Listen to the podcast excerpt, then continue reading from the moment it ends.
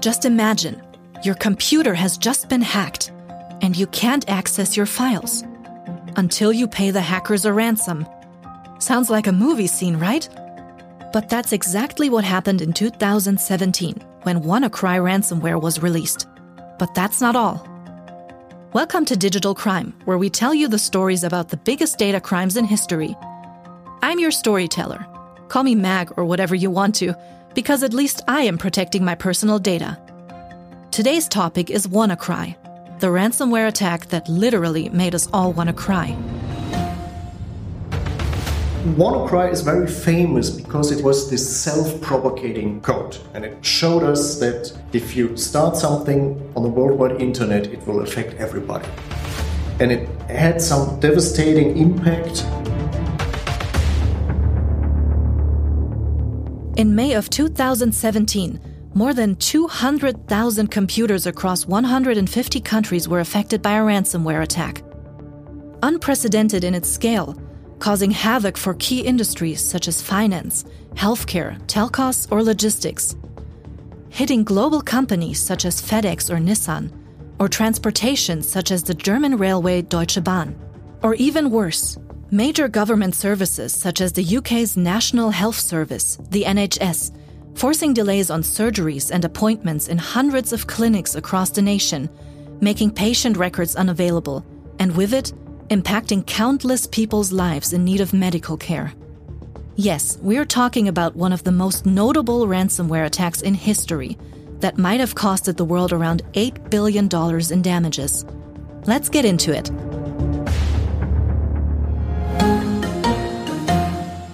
To really understand what WannaCry is all about, I got the chance to talk to Rüdiger Peuskens, head of cyber defense at Deutsche Telekom Security. He told me at what scenario you were looking at if WannaCry infected your system.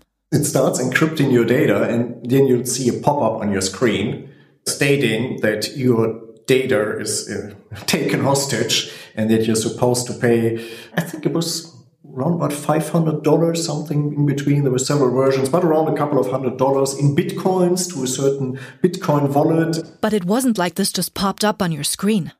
The shocking thing about WannaCry was that the worm found its way in because of a weakness in the Microsoft Windows operating systems, allegedly developed by the NSA, known as Eternal Blue.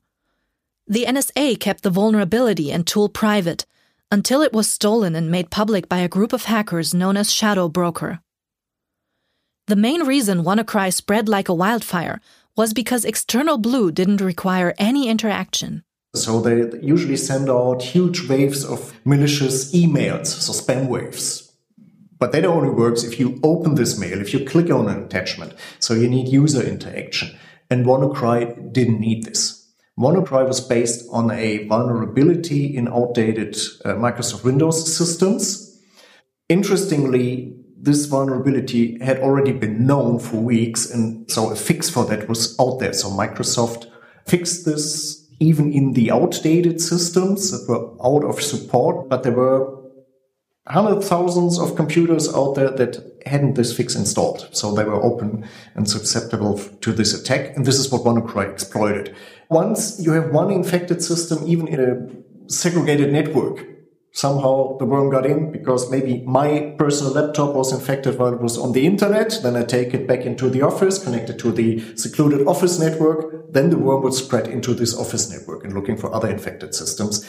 And this is, yeah, how it could duplicate itself onto other systems and infect those without interaction of a user. And this is, by the way, another reason why not only end user systems were attacked successfully, but also servers, even where you don't have a user clicking on emails or stuff, uh, which you usually need. But even servers based on these vulnerable systems, yeah, were susceptible to WannaCry.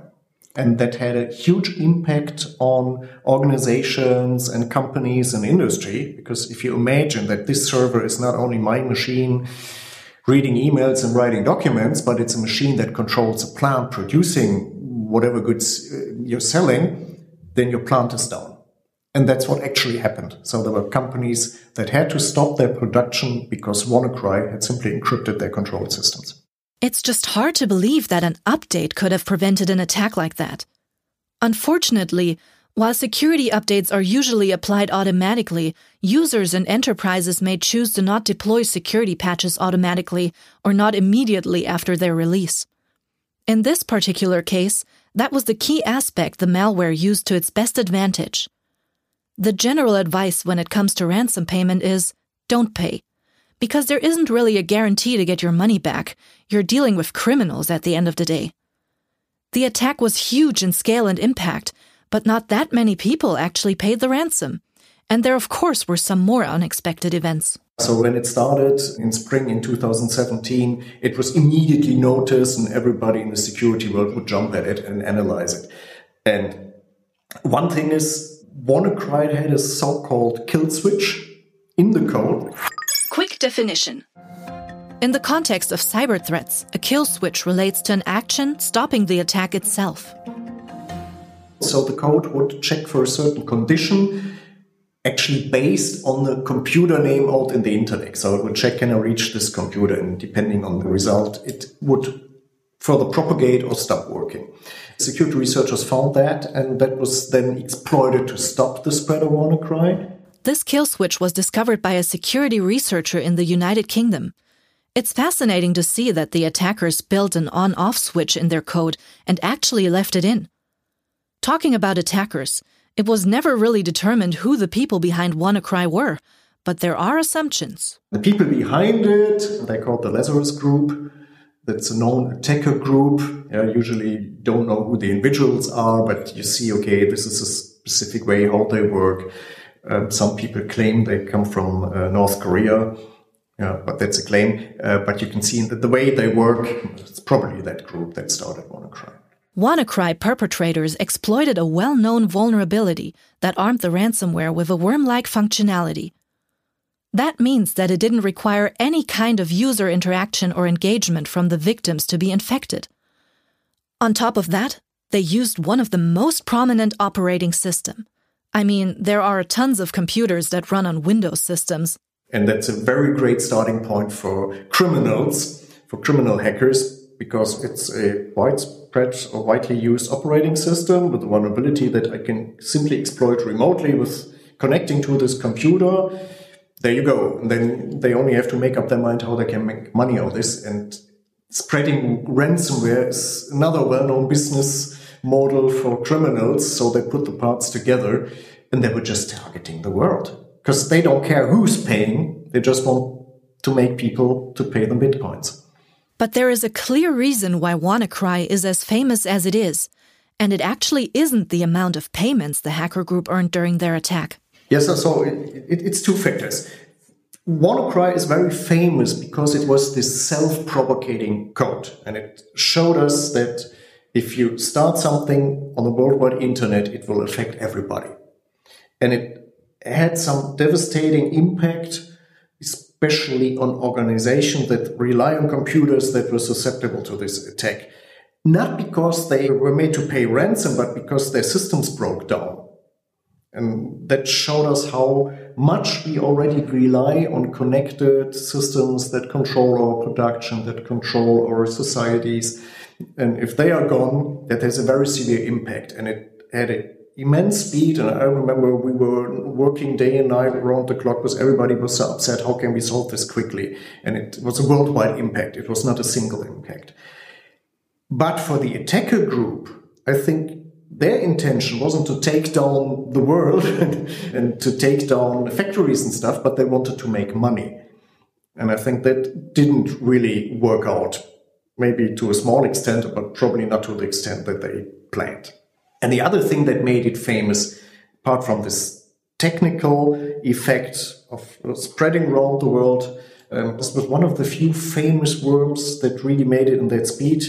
And the other interesting thing about WannaCry is where does this vulnerability come from? And that started a big discussion about yeah, secret services keeping knowledge about vulnerability secret because yeah then they can exploit it for their means but on the other hand it leaves a huge yeah security hole out there in the world and we saw the impact of that with WannaCry. And we want you to be prepared against cyber attacks as good as possible. So here are three important points to keep in mind. Never pay ransom to criminals. Only use operating systems that are actively supported and up to date. Deploy latest security updates and regularly back up your data. With these recommendations in mind, we want to wrap up the podcast with five quick questions, giving you the perfect fact basis about WannaCry. So let's go. What was the most remarkable aspect of the crime? Most remarkable of WannaCry was that it was a self-propagating worm instead of a code that uses user interaction. What was the most interesting or surprising thing about it? Interesting was the origin of the vulnerability exploited, because that was a zero-day exploit that the National Security Agency well tried to keep secret, and it was then published by a hacker group. Yeah, and then it made its way into this exploit code. What was the most educational thing that the world learned? I think the strongest thing that they learned is keep your systems updated because there was a fix for the vulnerability that WannaCry exploited and systems that had that patch installed weren't affected. What has given you hope? WannaCry put attention on preparing against attacks, like keeping your systems updated, installing your patches. So this has given quite some push into that direction and also preparing backups for your crucial systems and checking them. What made you worry? What worried me was the impact it had because it was a well-known vulnerability and there had been long time that people were able to install the available patches and they didn't. So it's lack of security awareness and yeah, this worldwide impact that it had. So our world is very vulnerable to pandemics like this. So you have an infection that simply spreads from one system to the other and it does this very quickly on the internet. Thank you for tuning into our podcast Digital Crime, in which we tell the story behind the biggest data crimes in history. If you like the story behind WannaCry, feel free to subscribe to our channel and don't miss any upcoming episode. If you want to hear more about ransomware attacks, listen to our first episode where we talk about Emotet, which you absolutely shouldn't miss. Please protect yourself and your data. Goodbye.